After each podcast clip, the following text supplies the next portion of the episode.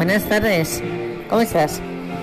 Bien, queridos camaradas, Dorji Tovarishi, como diría mi amiga Nelia, ucraniana ella. Bueno, pues anoche con la mejor compañía asistí a esta película inquietante y verídica a través de la mirada femenina de Julia, femenina y también oficialista. Eh, se nos muestra en blanco y negro y menos mal porque hay mucha mortandad una represión brutal al pueblo que decide manifestarse ante la bajada de los salarios y la escasez de alimentos.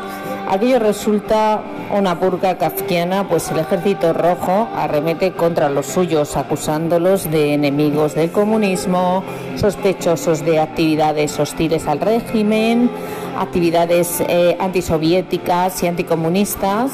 Y es que el bueno de Khrushchev se pasó dos décadas, primero desestalinizando a su endiosado predecesor en el cargo, Stalin, y después eh, reclamando a su pueblo la idea de nación como máximo bien, de forma que cualquiera podría ser acusado de no ser un comunista honrado y la KGB cebarse en él aplicándole plomo por eh, crímenes antirrevolucionarios.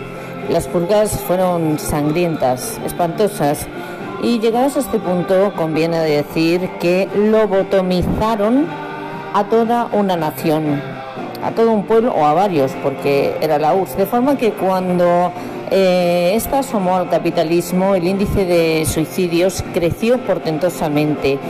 Esto mismo no ocurrió en otros países comunistas como China, pues nunca tuvieron esa conciencia de nación.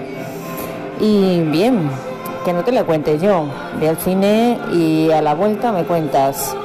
Feliz día, lo que queda del día, feliz tarde, feliz noche. Un abrazo enorme, mil besos y chao.